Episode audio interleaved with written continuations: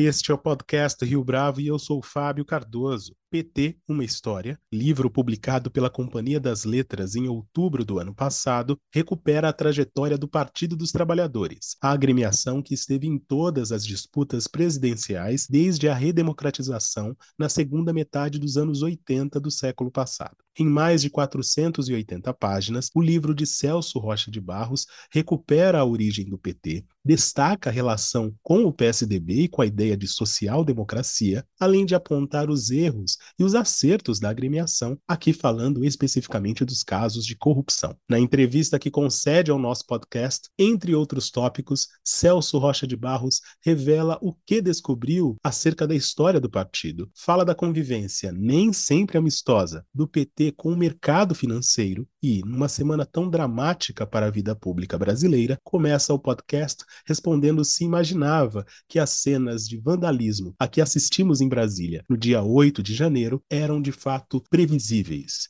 é o que você ouve no podcast que começa logo a seguir. Celso Rocha de Barros, é um prazer tê-lo aqui conosco no podcast Rio Bravo. Muito obrigado pela sua participação. Nossa, eu que agradeço, é uma grande honra estar aqui hoje.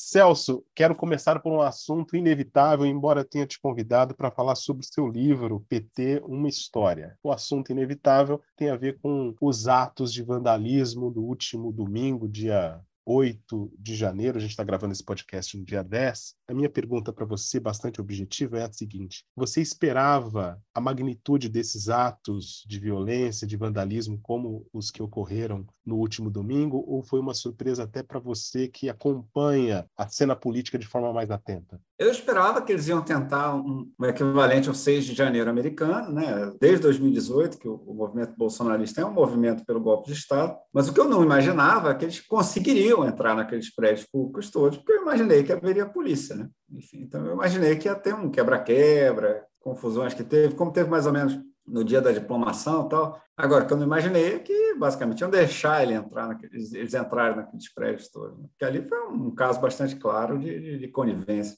E você acha que o paralelo correto é esse do 6 de janeiro de 2021 com os Estados Unidos? Você não acha que essa é uma comparação muitas vezes fora do lugar? A analogia sempre tem limites, né? Assim, eu acho que eles claramente se inspiraram naquilo, como se inspiraram em outros casos desse tipo.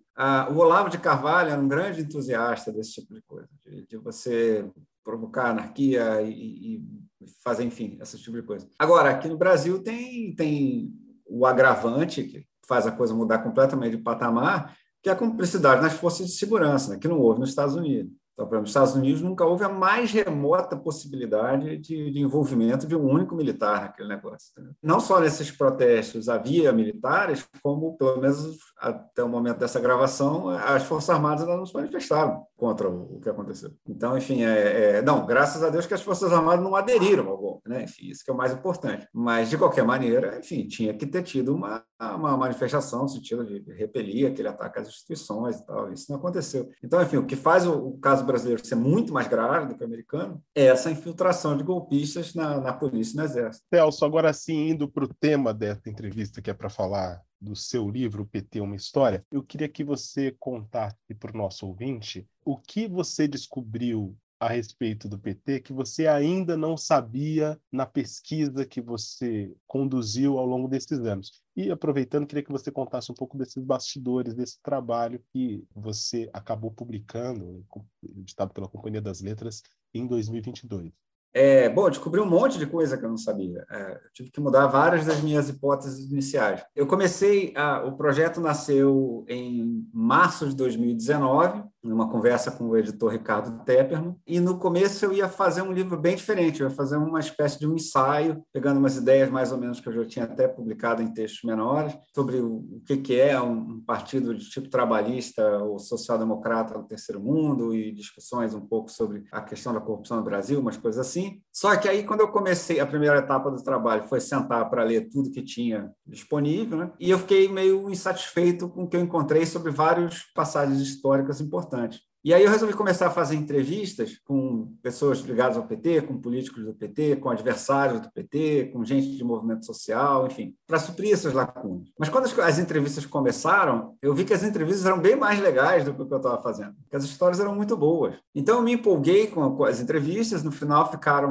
mais ou menos umas 65, 66 é, entrevistas grandes e mais um monte de, de, conversas menores, com um monte de gente, com, com os principais dirigentes petistas, à exceção do Lula e da Dilma, que não deram entrevista, com o Fernando Henrique Cardoso, com gente do PDT que disputou com, com o PT nos anos 80, com gente do sindicalismo do ABC, com gente do movimento negro, do movimento feminista, enfim. No final, acho que deu para cobrir bastante coisa. Das coisas que eu fui é, descobrindo, a primeira, uma história que eu não, eu sabia que existia, mas não conhecia ah, também o papel do, dos como for, foi a relação dos movimentos sociais com, a, com aquela esquerda que tinha no, nos anos 70 no Brasil ainda durante a ditadura. Porque a origem do PT está nesses movimentos sociais. E eu comecei a, a, a, estudar isso com mais afinco. Eu ia fazer o que todo mundo faz que é começar a ler sobre o PT com as greves da ABC mas numa conversa que eu tive com a assessora dela Luísa Erundina falei para ela como é que estava o livro que eu já tinha entrevistado e ela me perguntou assim mas vem cá só tem homem nesse negócio? Porque o que ela dizia assim olha quem começou amassando barro lá nos anos 70, indo para a periferia para organizar movimento, etc., foram as mulheres. E foram mesmo. Isso é verdade. Então, eu acrescentei esse outro capítulo, que atualmente é o primeiro capítulo, que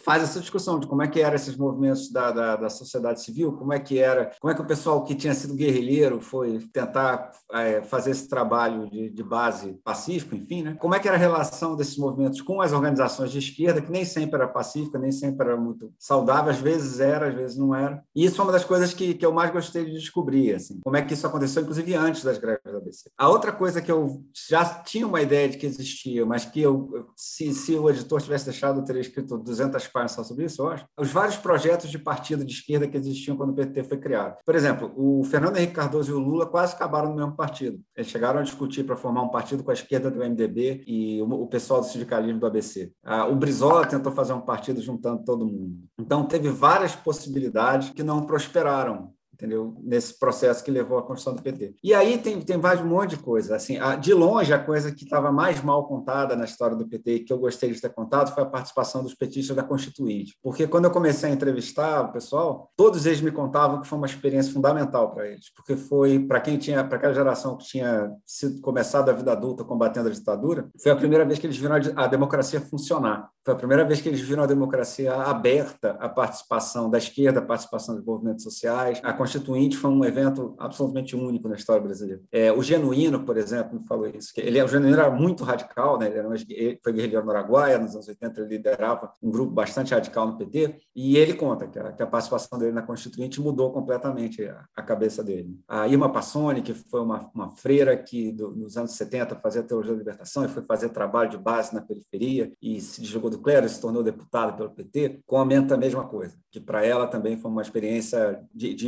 de ver instituições funcionando, né, para usar um termo da moda, que eles nunca tinham tido. E o Zé Dirceu falou uma coisa que é mais pura verdade, que assim, o que o PMDB não conseguiu fazer no governo Sarney fez na Constituinte. Então isso foi de longe a coisa que eu mais eu achava que alguém tinha que contar e ninguém tinha ainda contado. Foi inclusive o episódio que me fez fazer as entrevistas. Eu falei, eu sei que isso é importante e isso não é tratado na maioria dos livros. E aí vai tudo. Eu, por exemplo, uma coisa que eu fiz eu sempre quis saber, se você pegar o governo Lula, se pega o governo Lula, você tem os escândalos de corrupção como mensalão, etc. E você tem um monte de medidas de combate à corrupção, que são inclusive reconhecidas na sentença do Sérgio Moro, que condenou. E aí eu pensava, vem cá, cara, se era para fazer, enfim, para comprar voto do Centrão, para que fazer mecanismos de combate à corrupção? Né? Isso não faz muito sentido. Mas... E aí eu pude conversar com gente que falou abertamente sobre isso, sobre essa tensão que era real, que, que tinha gente que sabia que existia essa tensão e o que, que o pessoal esperava que acontecesse no final, tínhamos muita esperança que houvesse uma reforma política, enfim. Então, assim, teve um monte de coisa que eu realmente tinha muito pouca ideia que existia e que eu descobri ao longo do livro.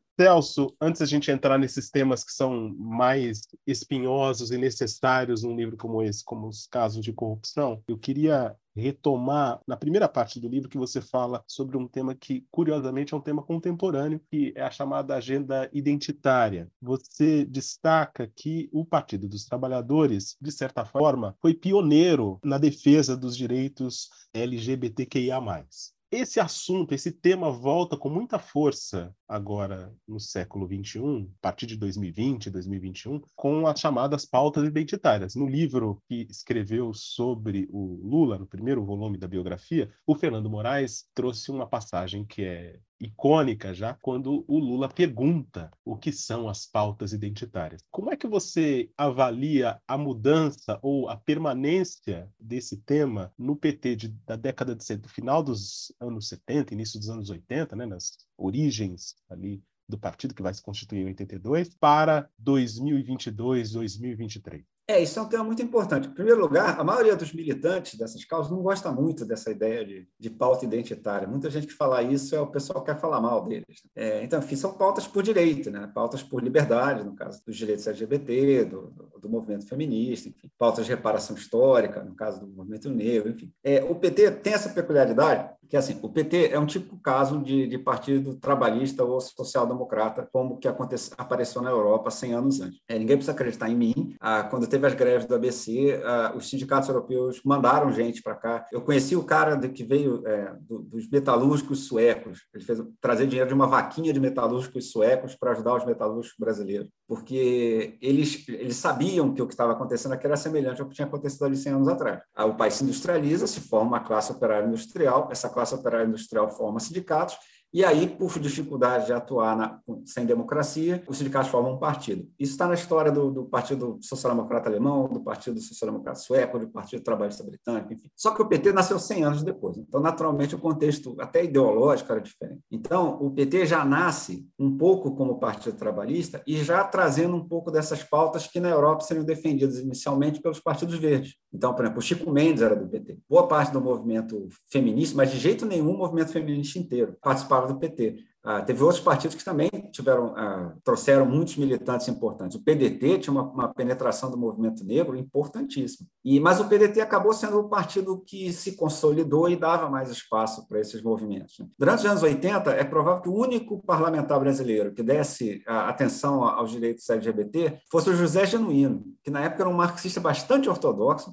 mas que fazia parte de um grupo que vinha se abrindo um pouco a essas ideias e tinha passado por uma experiência que, que ele disse em várias entrevistas que foi importante para ele, que na cadeia, quando ele foi preso como guerrilheiro, dois companheiros de guerrilha uh, iniciaram um relacionamento homossexual e foram pesadamente uh, criticados, assim, mal vistos pelos seus camaradas. E ele sentiu que era errado, entendeu? Assim, não tinha por que ser assim. Então, ele foi um dos pouquíssimos quadros nos anos 80, até a eleição do Gabeira, e depois, especialmente pela eleição, a eleição da Marta Suplicy nos anos 90, a dar a importância para essas pautas. Agora, durante muito tempo, isso foi, sobretudo, assunto para o PT parlamentar, para deputados do PT que tentavam emplacar projetos, etc. Era meio difícil, assim, inclusive, eleger quadros desses movimentos, porque eles não tinham ainda um caráter de maior penetração popular. Né? Hoje em dia, isso grande parte mudou, por exemplo. Hoje em dia tem gente que é eleito como militante do movimento negro ou como militante feminista. Isso era meio raro. Por isso que no PT, nos primeiros anos, a predominância total é de, de sindicalistas, porque os sindicatos sim tinham penetração popular para eleger gente. Eu acho que agora eh, esses assuntos é, ganharam mais relevância porque os políticos que defendem isso têm mais votos. Houve uma mudança cultural né, relevante. É, e, naturalmente, houve uma reação contra isso por parte dos conservadores.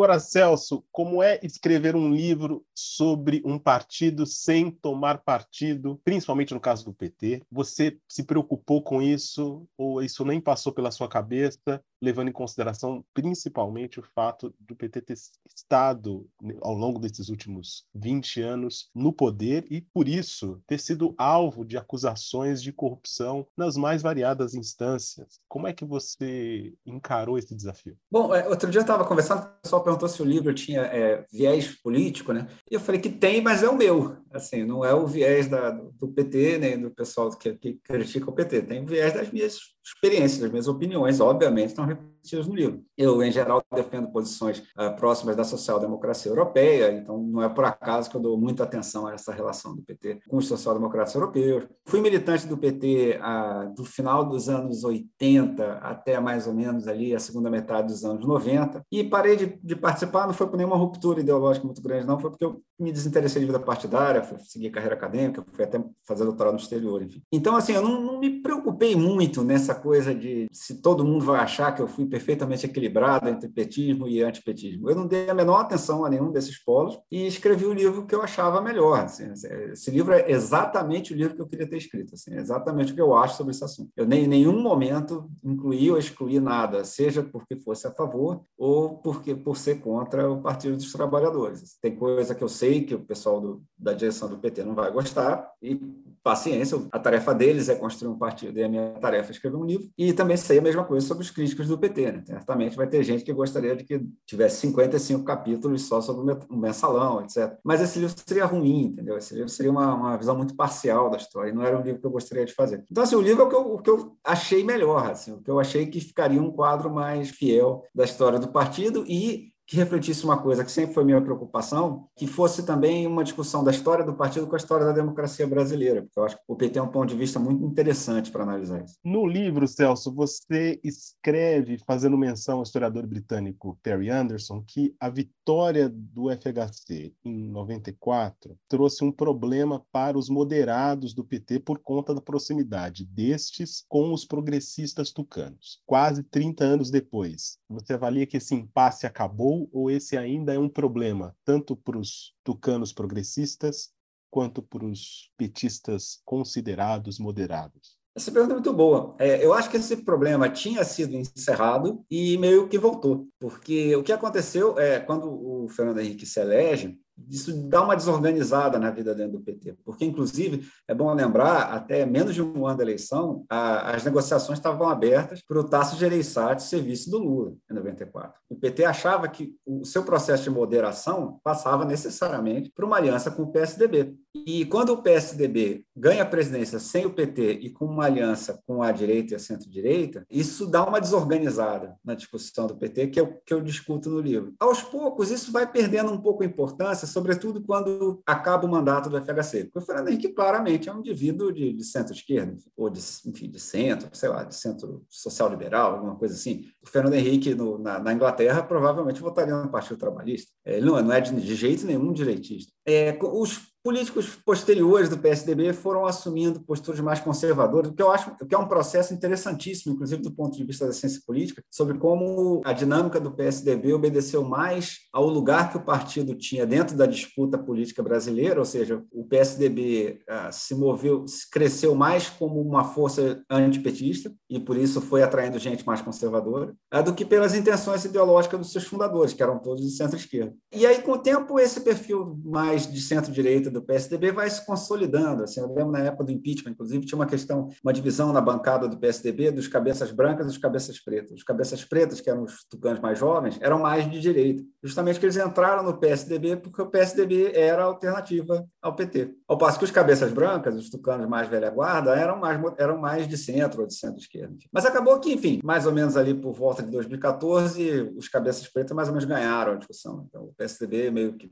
se sumiu mais ou menos como partido de centro-direita. Só que aí, enfim, depois da, da, imensa crise política que se abateu no país nos últimos anos, o Bolsonaro conseguiu dizimar o PSDB, né? Assim, conseguiu pegar um monte de setores que eram aliados, que apoiavam o PSDB, passaram a apoiar o Bolsonaro. O Bolsonaro, no governo, usou o poder econômico para cooptar aliados que, que, antes eram aliados dos tucanos. E o Bolsonaro, inclusive, fez uma, um assassinato de reputação pesadíssimo contra o Dória. Então, o PSDB como força de direita, acabou durando pouco, né? acabou sendo atropelado pelo bolsonarismo. E você chega nos, na, na, eleição de 2022 e quase todos os tucanos históricos votam no Lula no segundo. Então, eu acho que até essa discussão da Frente Ampla recoloca alguns desses problemas, assim, e é interessante até uns problemas de linguagem que aparecem entre os petistas e, e o pessoal mais digamos, da, da, que apoia Simone Tebet no governo, entendeu? Assim, que talvez vai, vai ser, eu, eu acho que vai ser um fenômeno político interessante ver se, se, é, um, se é possível essa reaproximação. Falando dessa articulação, ou melhor dizendo, dessa relação PT-PSDB, principalmente no, nos governos Lula de 2003 até 2010, o PSDB foi jogado para a direita pelo PT como estratégia de oposição, ou esse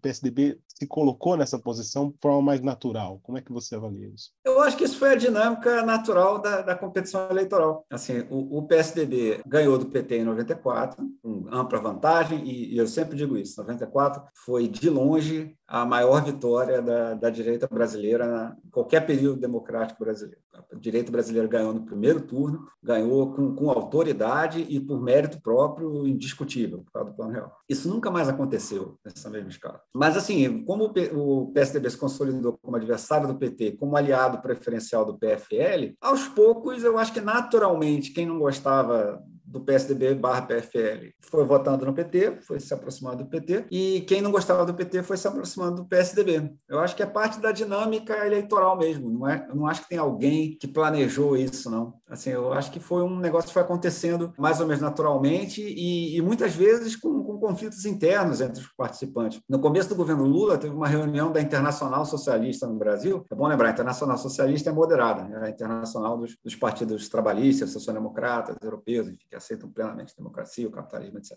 E naquela reunião da, da Internacional Socialista, teve tucanos incomodados com a proximidade deles com o PT, porque eles achavam que eles eram social-democratas. Com o tempo, isso, esse assunto morreu, né? essa discussão acabou. Mas assim, mas eu acho que não foi, foi um fenômeno típico de uma produção de identidades políticas pela competição eleitoral. Assim, eu acho que é inclusive um caso muito interessante de, de política comparada. Celso, o PT é incompreendido pelo mercado financeiro, na sua avaliação? E sim, por quê? É, eu acho que sim.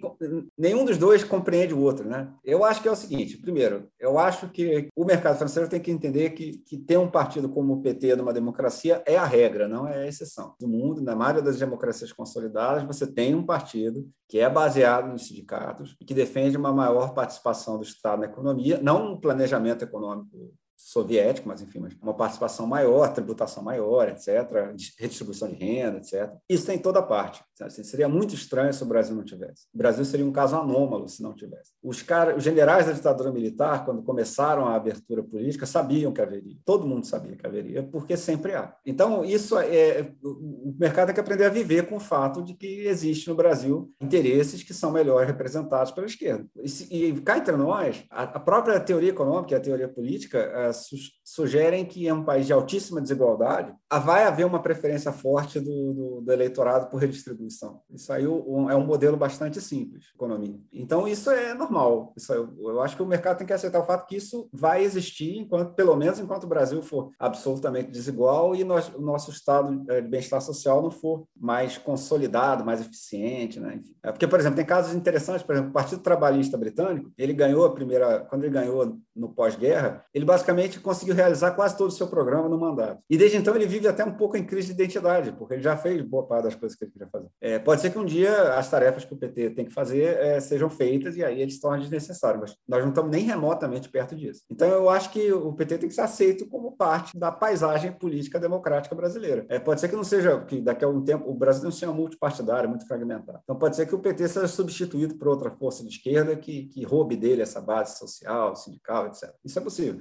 Ou pode ser que o PT faça uma federação com outros partidos e ganhe outro nome, enfim, não sei. Mas alguma coisa desse tipo é do jogo. Não adianta tentar inventar uma história qualquer para fazer com que o PT não, não, não pareça um ator do legítimo do jogo, porque isso não vai existir quando tiver democracia. E, por outro lado, o PT, eu acho que ainda, tem, ainda vive uma crise de identidade um pouco dos anos 90, assim, porque ah, quando o PT começa seu processo de moderação dos anos 90, ele tem diante de si uma tarefa muito mais difícil que a tarefa dos social-democratas europeus. Porque quando os social-democratas europeus, que eram muito radicais na sua origem, vão moderar, o centro do debate político mundial é o keynesianismo, que admitia uma participação importante do Estado na economia. Então, é um progresso mais natural você sair do socialismo e chegar no keynesianismo. Não é uma ruptura tão drástica. O PT já vai fazer esse processo com, globa, com o muro de Berlim no chão e com a globalização a pleno vapor. Então, o centro é muito mais próximo do, do, liberalismo. E aí é bem mais difícil você fazer essa transição, entendeu? Então, assim, eu acho que tem que ter uma certa simpatia pelos teóricos do PT não terem conseguido fazer uma síntese totalmente, é, enfim, bem acabada desse processo, porque é difícil mesmo. É, esse problema de como é, conciliar os interesses políticos dos setores uh, sindicalizados da classe trabalhadora com a, a, globalização, etc., é um problema mundial e que, inclusive, está na origem hoje em dia de vários projetos populistas que, que tentam uh, conseguir uma base eleitoral nesses, nessas áreas industriais que ficaram para trás, pela competição global, etc. O Brexit foi muito, foi muito assim, o Trump teve muito disso. E no Brasil, curiosamente, não foi assim que nasceu o bolsonarismo, porque o PT ainda representa esse interesse. Agora, eu acho que o PT também precisa entender melhor o que é o mercado. Né? Então, por exemplo, é, quando a Bolsa cai e, e, o dólar sobe, quando tem um discurso do Lula ou de outra autoridade que seja, enfim, que indique políticas pouco amigáveis ao, ao, que o mercado considera razoável, o PT precisa mais ou menos aceitar que isso é normal, né? Enfim, que não é uma conspiração, que não é, enfim, não é gente que odeia pobre, não é, não é nada disso. É óbvio que o, nenhum governo deveria se pautar exclusivamente pelo, pelos movimentos da Bolsa. Assim, é muito bom que tenha setores cujo interesse econômico esteja alinhado, por exemplo, com o rigor fiscal, porque o rigor fiscal é um interesse do Brasil. Agora, é, há outros interesses que precisam ser contemplados. Então, naturalmente, não, eu não acredito que em algum momento o, o PT e o mercado vão ser os melhores amigos um do outro, entendeu? Mas, sem dúvida nenhuma, é possível ter uma convivência pacífica como houve, por exemplo, no, durante boa parte do governo Lula. Então, assim, eu acho que é um pouco de um, de um ajuste e um aprendizado democrático, né? Assim, aceitar que tem setores que não são bem representados pelo liberalismo, né, que normalmente faz mais sucesso entre o pessoal do mercado. E, por outro lado, na esquerda, aceitar que, que, o, que o, o mercado financeiro é, é, é, parte do funcionamento de uma economia moderna, é parte da alocação eficiente de poupança e que você, obviamente, não é a, a única instância que você tem que levar em conta, mas é uma instância que tem sua relevância. Né? Que quando a bolsa cai ou o dólar sobe, não é porque ninguém fez uma conspiração contra a esquerda. De fato, tem houve algum ruído, tem alguma coisa que, que merece atenção do governo. Quando o PT chega ao poder em São Paulo, no final dos anos 90, início dos anos 2000, a bandeira contra a corrupção era muito importante. Depois o Sem PT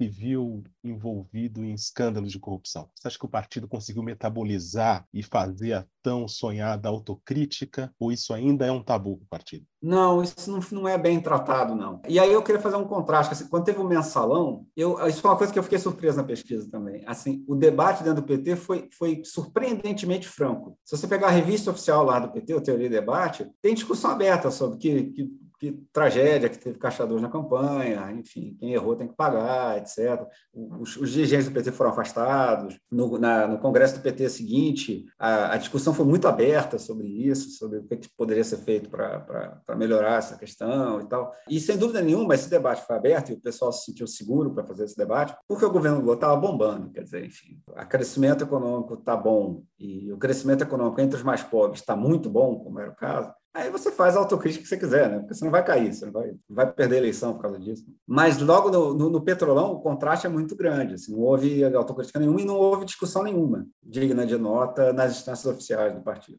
Você tem umas coisas, umas fórmulas muito vagas sobre o PT não soube mudar práticas tradicionais da política brasileira. O que é tecnicamente verdade, mas é um eufemismo bizarro, certo? Então, assim, a impressão que dá é que quando, quando estoura Lava Jato, o partido está completamente acuado por aquela tempestade perfeita de, de Lava Jato, crise econômica, etc., protege 2013, aquele negócio todo. E aí não há uma, nem uma certa um sentimento de, de segurança para fazer essa discussão abertamente. Teve um monte de gente que eu entrevistei que falava assim, é, eu queria escrever um livro contando essas histórias, mas eu acho que ainda não é o momento, porque tudo que eu disser vai ser distorcido pela direita, pelo não sei o que e tal. Então você vê, ainda sente assim uma atitude muito defensiva, inclusive de gente que não se envolveu com corrupção, mas que todos eles dizem o seguinte, quando estourou o escândalo, ninguém fez diferença nenhuma entre quem era o cara do PT envolvido com corrupção e quem não era, e quem não estava envolvido. Todo mundo apanhou na rua, todo mundo foi xingado em avião, etc. Então, assim, eu acho que ainda há uma atitude muito defensiva né, dos do dirigentes do partido em discutir o que, é que foi o escândalo da Petrobras, etc. Eu acho que assim, a fila da autocrítica já cresceu bastante, né, desde que o PT saiu do poder. Então, tem bastante gente mais para fazer autocrítica. E, modo para ser honesto com você, eu acho que ninguém vai fazer, não. Mas aí eu acho que é um pouco o que o Armínio falou no jornal um dia desses, que assim, não é questão de ajoelhar no milho, é só questão de você mostrar que sua prática vai ser diferente. E nesse aspecto, é, eu acho que dá para ser um pouco otimista, porque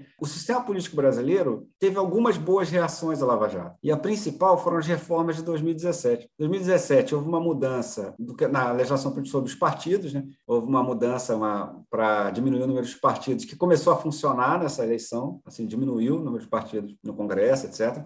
E isso deve continuar. Isso vai facilitar a governança e diminuir a necessidade de comprar aliado. E, por outro lado, é, você teve o reforço do financiamento público de campanha, que é uma bandeira histórica do PT, e que eu acho um, um, um passo fundamental na luta contra a corrupção política, porque pelo menos a corrupção passou a ser opcional. Antes a corrupção era obrigatória, quem, quem, quem não aceitava dinheiro de empreiteiro não ganhava eleição, não era eleito. Então, assim, você pode ter um sistema em que os políticos não queiram roubar, mas você não pode ter um sistema que os políticos não querem vencer. Isso não tem lugar nenhum no mundo. Então, se for obrigatório roubar, eles vão roubar. E isso já não é mais, eu acho. Eu acho que com o financiamento público já é possível você se eleger sem, roubar dinheiro. Então, eu acho que a situação nesse aspecto é bem melhor. Assim, eu acho que o risco de você ter um escândalo de corrupção, como teve no, no, Petrolão, etc., é bem menor, porque, assim como o Petrolão era uma continuidade do que já se fazia na política brasileira, a política brasileira melhorou nesse aspecto. Porque em 2017, durante o governo Temer, inclusive, foi feita uma, uma boa reforma de, de, das regras da eleição. Celso Rocha de Barros, foi um prazer tê-lo aqui conosco no podcast Rio Bravo. Muito obrigado pela sua entrevista. Nossa, eu que agradeço. Obrigado pelas excelentes perguntas. É uma grande honra estar aqui hoje conversando com você. E esta foi mais uma edição do podcast Rio Bravo. Ouça, comente e compartilhe. Gostou da experiência? Nós da Rio Bravo estamos aqui para lhe oferecer o conteúdo mais adequado para a sua melhor tomada de decisão. E no site www.riobravo.com.br você conhece mais a respeito da nossa história. No Twitter, o nosso perfil é @podcastriobravo.